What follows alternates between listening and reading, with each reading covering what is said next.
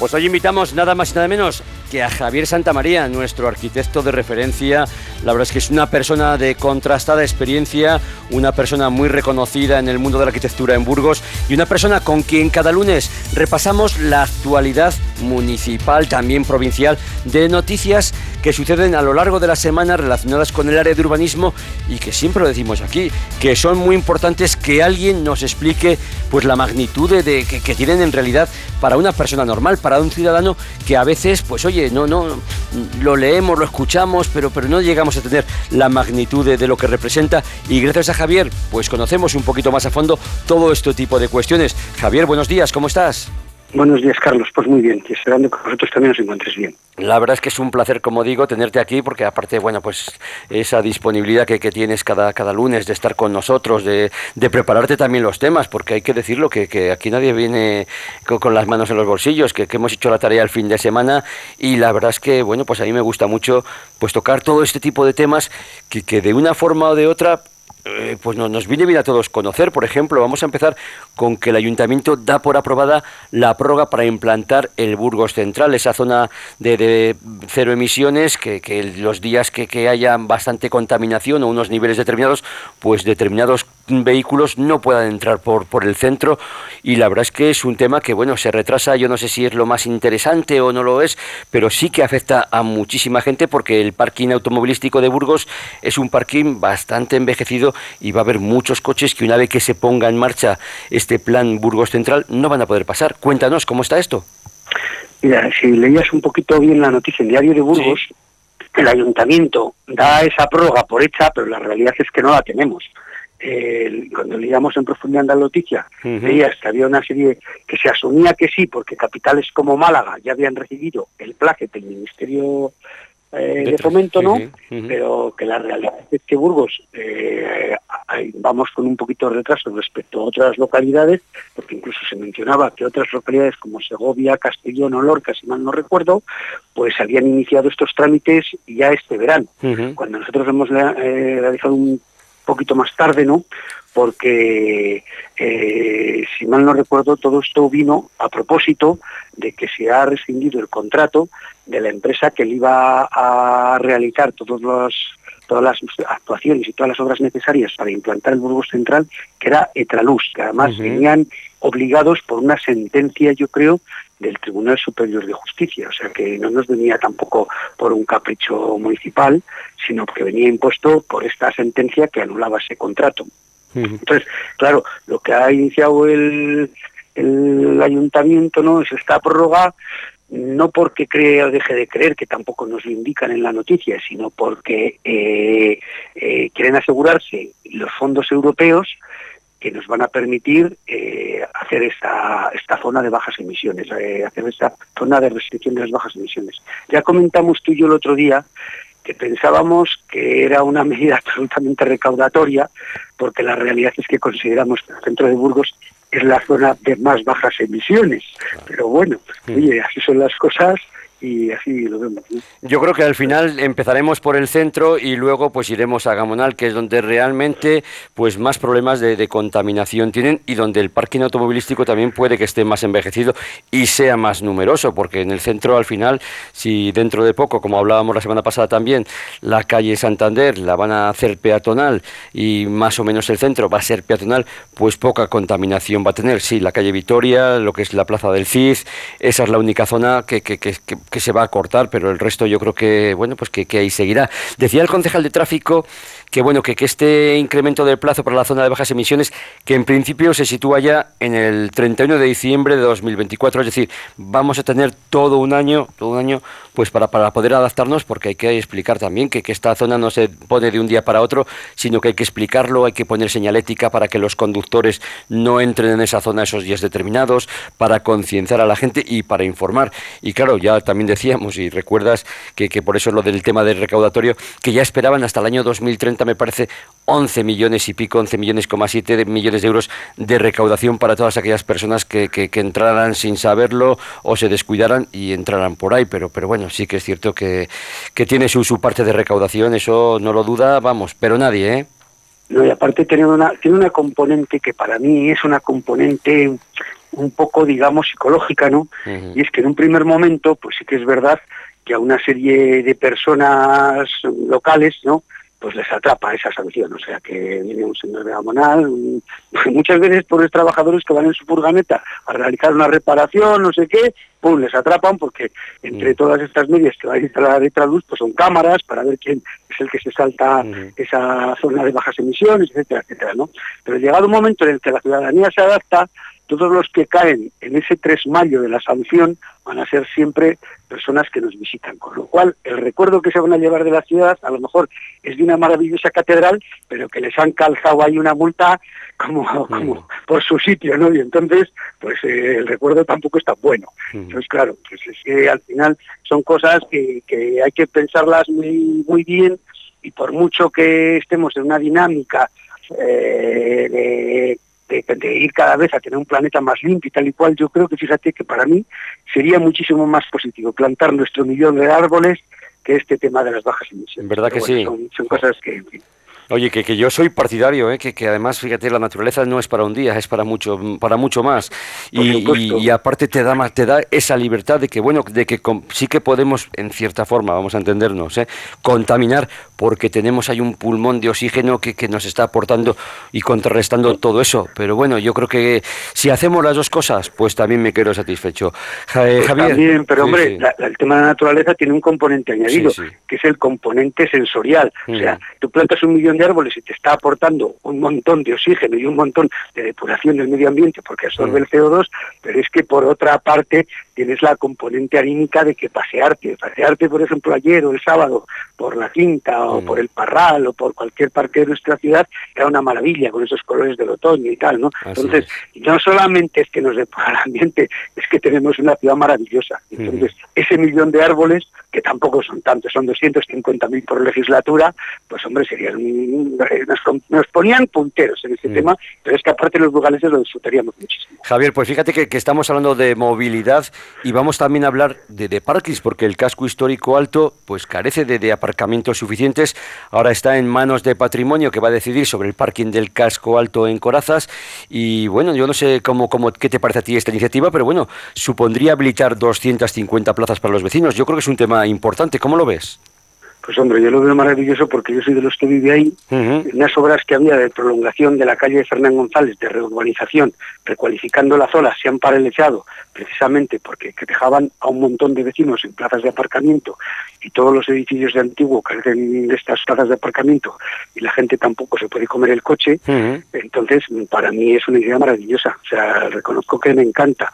Mm, eh, luego, yo creo que has aprendido mucho del fallido parque de la ladera de San a mí ese parking me parecía un parking muy interesante, pero el ayuntamiento eh, encargó un proyecto bastante regular, vamos a determinarlo simplemente regular, ¿no? Y entonces Patrimonio le dijo, mire, está usted poniendo aquí a lo del Castillo de Burgos, a lo de la Catedral, a lo de San Esteban, a lo de una serie de bienes de un interés patrimonial altísimo, ¿no?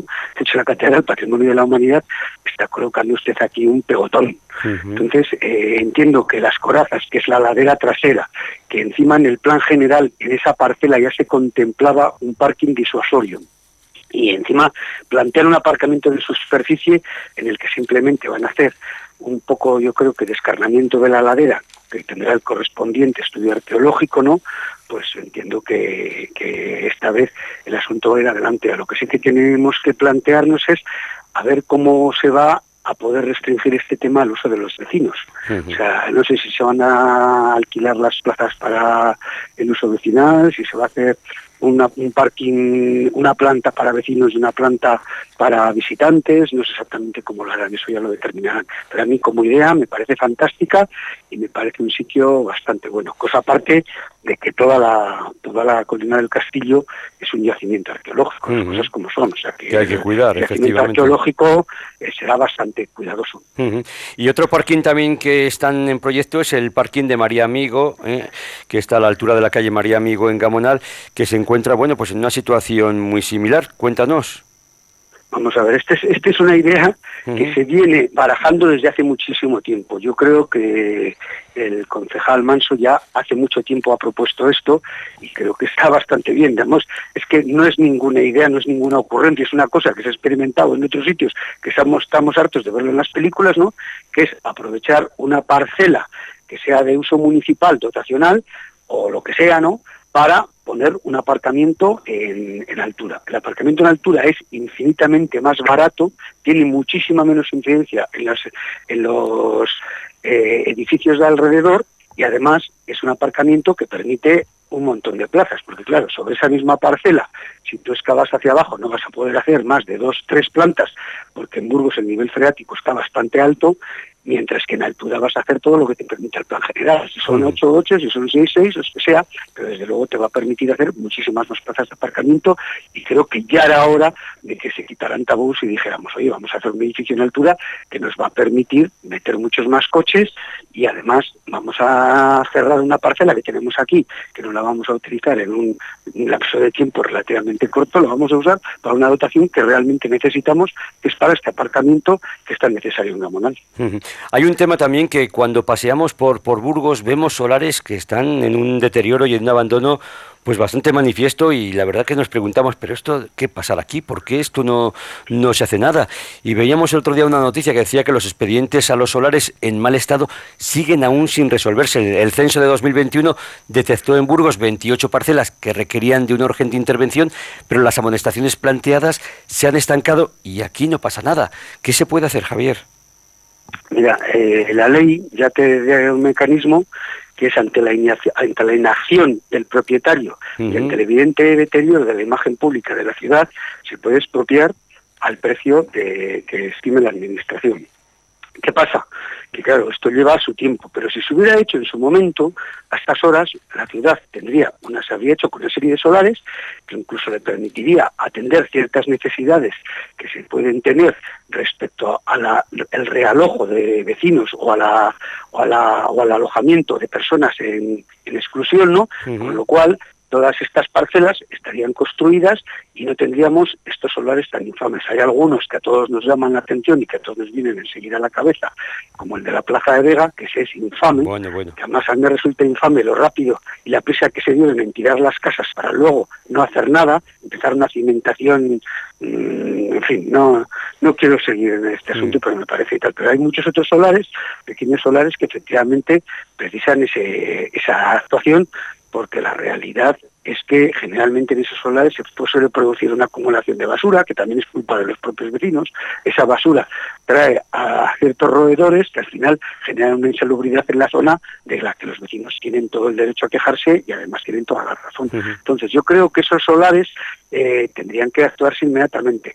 Lo que pasa es que la administración en estos temas es muy lenta y es, es eh, un poco timorata porque la realidad, claro, es que declararle a uno que tu solar es urgente y al de al lado, o no al de al lado, al que está a un kilómetro, pues no, pues claro, el principio de legalidad de que la justicia es para todos igual es un poco difícil de, aplicar en este caso, porque posiblemente el ayuntamiento no tiene dinero para hacer esas expropiaciones para todos esos solares. Pero yo creo que por alguna zona hay que empezar. Yo posiblemente marcaría una primera zona de, de urgente intervención, ¿no? en, un perímetro que fuera lo mismo que estamos hablando de la zona de bajas emisiones, pues lo mismo, la zona de urgente intervención. Taca, marcamos una zona y una vez que se ha actuado en esa zona, por una parte la gente ya está un poco escarmentada, que la gente suele escarmentar desgraciadamente en cabeza ajena, ¿no? Y si no, pues seguiríamos para adelante, que es un poco también una estación que se hizo en Vitoria en su día, cuando se rehabilita tan, tan maravillosamente el casco urbano. Pues fíjate, Javier, sí, hay un, hay un tema que mientras tenemos eh, solares en mal estado que, que, que no acaban de, prosperar, pues estamos ya hablando de que el nuevo techo en Burgos estará construido a mediados de 2026. La Torre Ceni en concreto medirá 72 metros de altura y tendrá 84 viviendas y 17 apartamentos turísticos. ¿Qué te parece todo esto? Ya hemos hablado de este tema tú y yo. Pensamos que el tema de las torres en altura, eh, muchas veces las torres en altura lo que hacen es establecer hitos en la ciudad, ¿no? Pero donde se va a construir realmente no sé si es un hito. O sea, eso de establecer ahí una estaca en la antigua estación, que es un poco una zona ya periférica de la ciudad, no creo que sea como tal, o sea, simplemente es un aprovechamiento urbanístico muy alto en una ciudad como Burgos que tampoco precisa esos aprovechamientos urbanísticos. Bueno, también es verdad que responden a una necesidad, que fue la necesidad que, en otras ciudades no han tenido de tener que pagar la propia ciudadanía el desvío del ferrocarril a su paso por la ciudad, lo cual es absolutamente, vamos, eh, es que eso sí que es, eso, sí que es tratar distinto a los ciudadanos ante la ley, que ciudades muchísimo más poderosas económicamente que Burgos tenga, eh, les pague su soterramiento, su desvío, el Ministerio de Fomento, y en Burgos seamos los ciudadanos los que tengamos que pagar el hecho de que el ciudad, de que el tren no pase por medio de nuestra ciudad, me parece, vamos, absolutamente hmm. despreciable. Pero en fin, ¿qué, ¿qué le vamos a hacer? Entonces, de aquellos polvos vienen estos lodos. Entonces, mm, yo solamente espero que ya que la van a hacer, hagan el hito lo más bello posible, o sea, que sea una torre muy bonita y que tenga unas vistas maravillosas, porque de por sí va a ser un edificio muy grande y hay cosas que cuanto más grandes, más feas. Pero bueno, entonces ya, veremos. Tampoco me quiero adelantar, ¿eh? Pero... 72 metros es una altura importante, ¿eh? Pues Yo 72 metros son veintitantas plantas. Y estamos hablando que en Gamonal son de 10 eh, alturas la mayor de los, de los edificios, pues fíjate, más de 10, 11 plantas. Más de 20, o sea, pongámonos más del doble de, lo, que, lo que estamos acostumbrados a ver. Y si hablamos además de, de pisos turísticos, de apartamentos turísticos, pues fíjate, estamos viendo que en Burgos los pisos turísticos se han duplicado en dos años y la hostelería pues eh, reclama, oye, que, que, haya un mayor control, sobre todo de, los que son ilegales, porque claro, compiten en igualdad de condiciones, pero claro, al final los unos pagan los impuestos y los otros pues no les pagan. ¿Qué te parece esta situación? Mira, pues es que además Burgos tiene una circunstancia que no todo el mundo sabe y es que la, en general la, la hotelería, la hostelería también, pero la hotelería sobre todo, el tema residencial, el alojamiento residencial hotelero es muy barato. O sea, tú comparas el alojamiento hotelero de Burgos con otras ciudades de un entorno relativamente próximo, ¿no? Como puede ser Bilbao, Santander, San Sebastián, quizá Logroño, Soria no, pero eh, incluso Segovia, tienen unos precios mucho más elevados que en Burgos. En Burgos hoteles magníficos tienen unos precios muy razonables y estás en unos hoteles maravillosos. Entonces, esta competencia desleal, pues bueno, esta viene siempre un poco motivada porque sí que es verdad que hay que dar una respuesta que algún hotel de Burgos ya da esa respuesta, ¿eh? al hecho de que hay gente que viaja en familia y bueno, pues a lo mejor el coger dos, tres habitaciones, eh, aunque sean los precios muy asequibles, pues hombre, se pone para un fin de semana a lo mejor ya se ponen unos precios un poquito elevados para una economía doméstica normal y entonces los precios, los apartamentos turísticos responden a eso. Y luego es verdad que ha habido gente que ha hecho unos apartamentos turísticos que son estupendos. O sea, eh, lo cierto es que en ese aspecto eh, los diseñadores no han podido echar más el resto que en otras viviendas más de promoción, ¿no? Y tenemos unas calidades bastante aceptables y bastante buenas. Pero sí que es cierto que constituyen una competencia muy directa a estos hoteles que ya comentábamos antes que tienen unos precios muy ajustados. La realidad es que los sueldos de Burgos son los mismos o mejores que los de otros sitios. Entonces, pues esta es la realidad con la que tenemos que lidiar y con la que desgraciadamente tienen que lidiar nuestros hoteleros, que oye, que son gente de nuestra ciudad y que muchas veces pues están dando trabajo a nuestros hijos, a nuestro entorno, ¿no? y, y, muchas veces se nos olvidan estas cosas, pero en fin. Yo fíjate, yo soy de los que de los que son partidarios de que haya de todo y que si están además bien y como tú has dicho que hay ahora mismo pisos turísticos fantásticos con decoraciones magníficas que superan en muchas ocasiones a muchos hoteles, pues a mí siempre que sean legales me parece perfecto. El tema es cuando no son legales, cuando no pagan impuestos, cuando están en el mercado pues de aquella manera y en fin, eso es lo que lo que condiciona y rompe la industria de los que sí que pagan, que ahí sí que creamos una situación pues muy proporcionada entre unos y otros. Hay un tema que me preocupa, que es el de las pintadas vandálicas, los grafitis, que, que bueno, dice el ayuntamiento que le cuesta cada año 300.000 euros. Y yo voy a decir más, porque no quieren gastarse 2 millones, porque seguro que hay para limpiar bueno, todo lo que, lo que no está escrito. Y ahí sí que tenemos que poner conciencia y multas a lo mejor más altas a estos chavales que, que, yo no voy a decir que rocen la delincuencia, pero me parece que, que tienen un mal gusto. La verdad es que, que, no puedo entenderlo. Javier, ¿cómo lo ves tú? Ya lo comentamos en otra tertulia anterior. A mí me parece lo mismo que a ti y todo esto viene fruto de una tolerancia absoluta de la sociedad y una permisibilidad de la sociedad hacia este tipo de actos.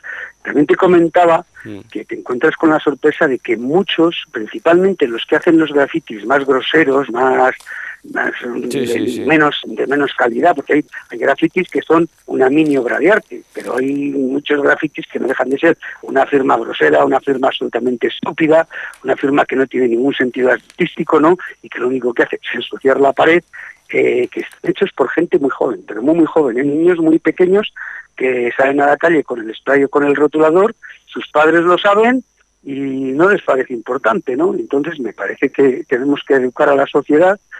Creo que tendríamos que establecer un régimen sancionador mucho más potente en este caso y creo que vamos a una deriva muy mala porque es cierto que eh, los grafitis lo penizan mucho, eh, cada día, como lo hacen chicos muy jóvenes, no, no muchas veces no son conscientes de dónde pintan. Yo he llegado a ver pintadas en algún muro de la catedral, que se, que se ha limpiado inmediatamente, pero yo he llegado a ver pintadas en algún muro de la catedral y entonces esto me, parece gravísimo. Bueno, mm, mira, pasaba ayer más lejos, detrás de la iglesia de San, de San Santa Águeda, que también es un, elemento patrimonial, había unas pintadas o sea, y luego encima ya es que ahí ya se ve un poco el tipo de gente que las haces, ¿no? Incluso en estos grafitis, que ya no son grafitis, que es el street art, que se está haciendo en muchas mm. medianeras de la ciudad, pues esta gente sin escrúpulos hace grafitis encima de esas obras de arte que han hecho gente que son sus compañeros, que en principio antes tenían un código de que sobre un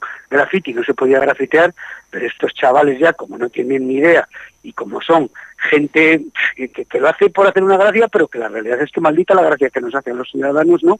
Pues ahí tenemos. Pero yo creo que habría que ser eh, muy, muy, muy, muy, muy, muy rígidos, tanto con los chicos, pero también con los padres. Yo ayer me que los padres saben perfectamente la situación y les da igual. Javier, yo ayer paseaba por la calle Miranda y veía en el mismo museo de, de Burgos, que eso es una joya, pues en la piedra ponía Palestina Free. Si yo no les quito que, que, que reclamen lo que quieran reclamar, pero por favor, que, que, que no estropeen un monumento, es que pierden la legitimidad. En el momento que, que hacen una pintada de ese tipo, pierden la legitimidad. En mi portal hace una semana, por lo mismo, un espabilado, pues también un, su firma, que yo siempre digo, el nombre de todos los tontos escrito en todas las partes está.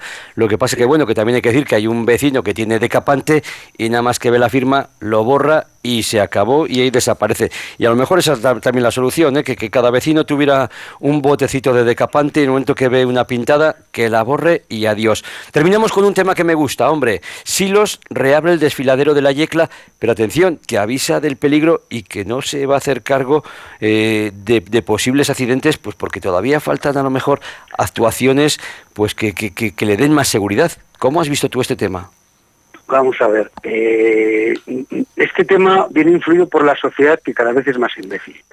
O sea, tú, has estado en Silo, supongo que sí, ¿no? en este desfiladero de la Yecla, es un desfiladero magnífico. Es, mm. Está muy bien, mm. tiene unas medidas de seguridad razonables para lo que es, ¿no? Y lo que es evidente es que eh, si, si, no eres, si, no eres, si, si tienes una discapacidad, no te pueden hacer que todas las cosas del mundo las puedas hacer. O sea, hay cosas que no se pueden hacer. Y si eres un aventurero y un intrépido, pues esa intrepidez la tienes que pagar tú. Yo esa, he recorrido muchísimas veces ese desfiladero. Eh, la realidad es que creo que es bastante seguro, lo que se tiene que hacer es revisar periódicamente la barandilla, pues la barandilla metálica, porque se puede estropear, el suelo de hormigón se arregló relativamente hace poco, de hecho creo que hicieron una intervención bastante potente hace poco, porque yo la última vez que he estado, yo creo que, este, que, creo que estaba bastante nuevo. Entonces, es, eso un, digamos, el disfrute de una maravilla natural que se puede hacer de una manera normal. Si lo que se pretende es que pague cualquier mundo, pues no, pues la realidad es que eh, todas estas cosas cuestan muchísimo dinero y siempre digo muchas veces que a veces cuesta menos eh, traer un señor muy fuerte que te coja en brazos y te lleve del desfiladero que empezar a poner ascensores y cosas que además no dejan de ser un estorbo en la naturaleza. Entonces, eh, creo sinceramente que eh, está en, el punto en el que tendría que estar, que no necesita más, porque toda intervención que se vaya haciendo a más, a más, a más, a más, es un deterioro superior de la naturaleza, ¿no? y, que, y que lo que tenemos que ser es prudentes y no hacer estupideces. O sea, cualquiera que baje, haga el recorrido de manera normal, puedes tener muy mala suerte, que en un momento dado pues tienes el suelo resbaladito, te resbalas, pum, te torces una pierna o te haces algo pero tiene que, o sea, que puede ocurrir, ¿eh? Mm, pero yo creo que es raro, creo que es raro, creo que la gente normal hasta ahora no le suele pasar ningún percance. Eso sí, vamos a ver, si, si, bajas, eres una persona mayor y te dan ataque al corazón, pues yo creo que eso es lo que se quiere encubrir. Oiga, mire, tiene usted 85 años, está delicado el corazón, mm, no haga usted esfuerzos, esto implica un pequeño esfuerzo. Así es, así es. Pues Javier Santa María, la verdad es que lo digo cada lunes, que es un gran placer. Pues mira, hemos hablado de temas muy interesantes, hemos profundizado además en cuestiones que, para los burgaleses, pues yo creo que, son de, sumo interés, de suma información, que, de servicio público. Y desde aquí, si cumplimos pues eh, ese objetivo, ese desafío, estaremos encantados. Javier, que pases muy buena semana. Muchísimas gracias. Igualmente, Carlos, una semana para ti y para todas las personas que nos escuchan. Un abrazo, hasta pronto, Javier. Un abrazo. Hasta luego. Vive Burgos con Carlos Cuesta.